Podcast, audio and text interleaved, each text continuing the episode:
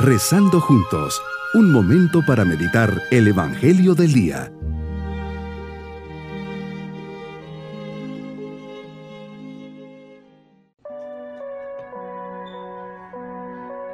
Les saludo en este día, solemnidad de Pentecostés, bajo esta acción divina que ilumina y acompaña a cada uno de nuestros pasos, digámosle confiadamente, ven Espíritu Divino, manda tu luz desde el cielo, Padre amoroso del pobre, don en tus dones espléndido, luz que penetra las almas, fuente del mayor consuelo, ven dulce huésped del alma, descanso de nuestro esfuerzo, tregua en el duro trabajo, brisa en las horas de fuego gozo que enjuga las lágrimas y conforta en los duelos. Entra hasta el fondo del alma divina luz y enriquecenos. Mira el vacío del hombre si tú le faltas por dentro. Mira el poder del pecado cuando no envías su aliento.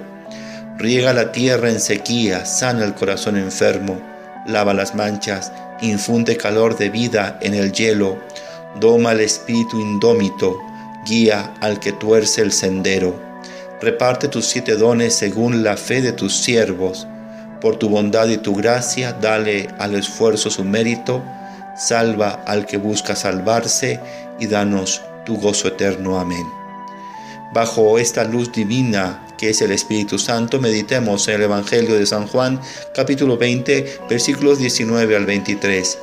Me sitúo en la tarde de Pascua Jesús estás en el cenáculo y soplas sobre tus discípulos y les dices, recibid el Espíritu Santo.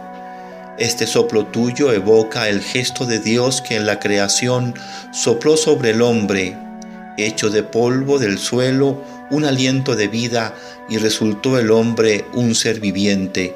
Génesis 2.7.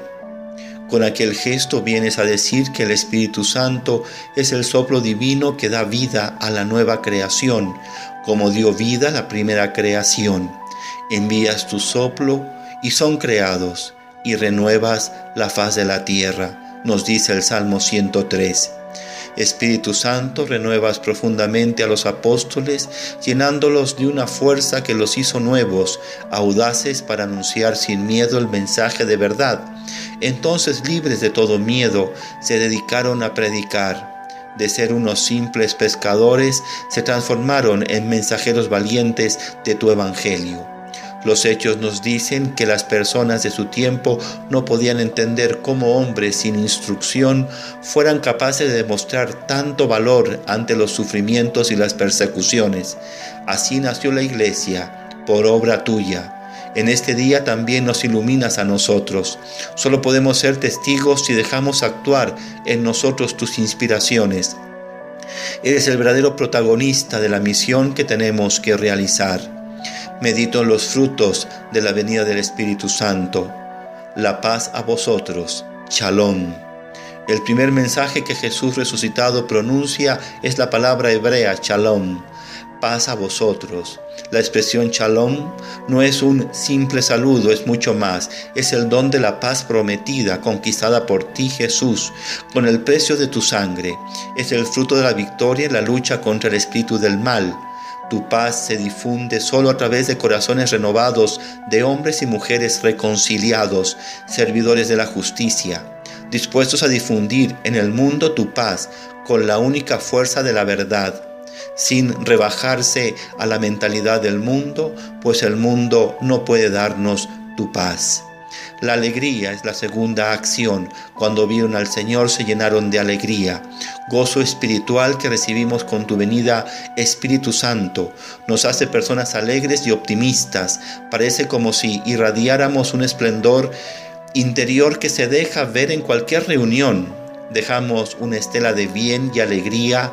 La gente sonríe con más facilidad y habla con mayor delicadeza al estar nosotros presentes. Es esa sonrisa divina que se refleja en nuestros labios cuando compartimos y estamos con los demás. Ser enviados nos das una misión. Como el Padre me ha enviado, así los envío yo. Todo cristiano a partir de tu venida, Espíritu Santo, es enviado. tenemos una encomienda que realizar, tenemos una misión, ser reflejo y espejo de Jesús.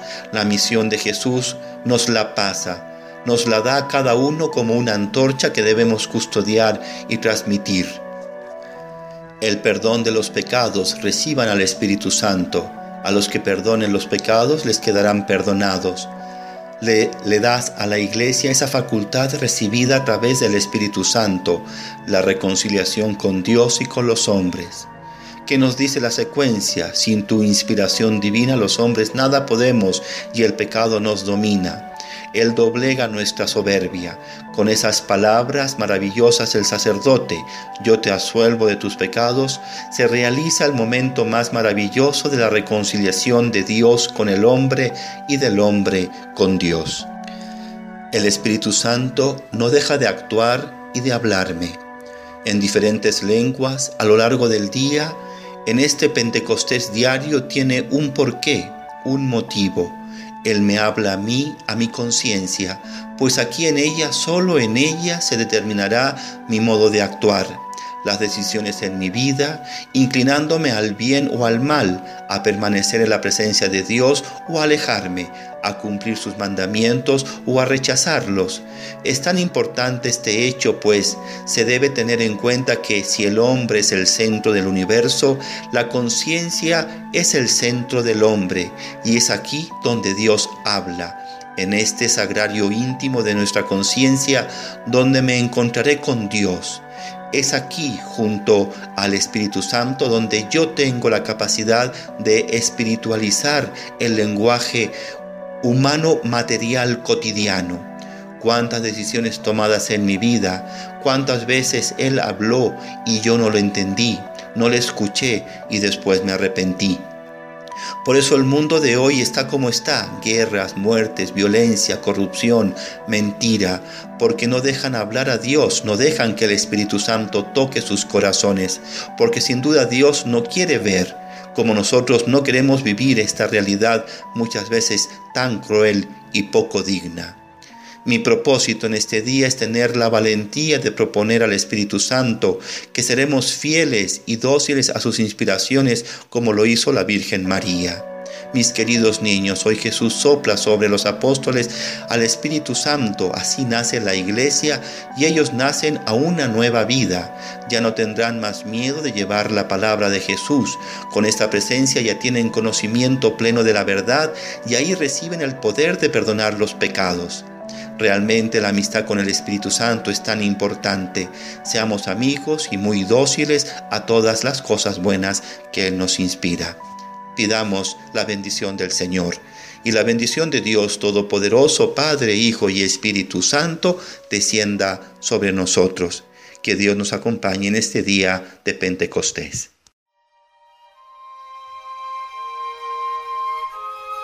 Hemos rezado junto con el Padre Denis Doren, Legionario de Cristo.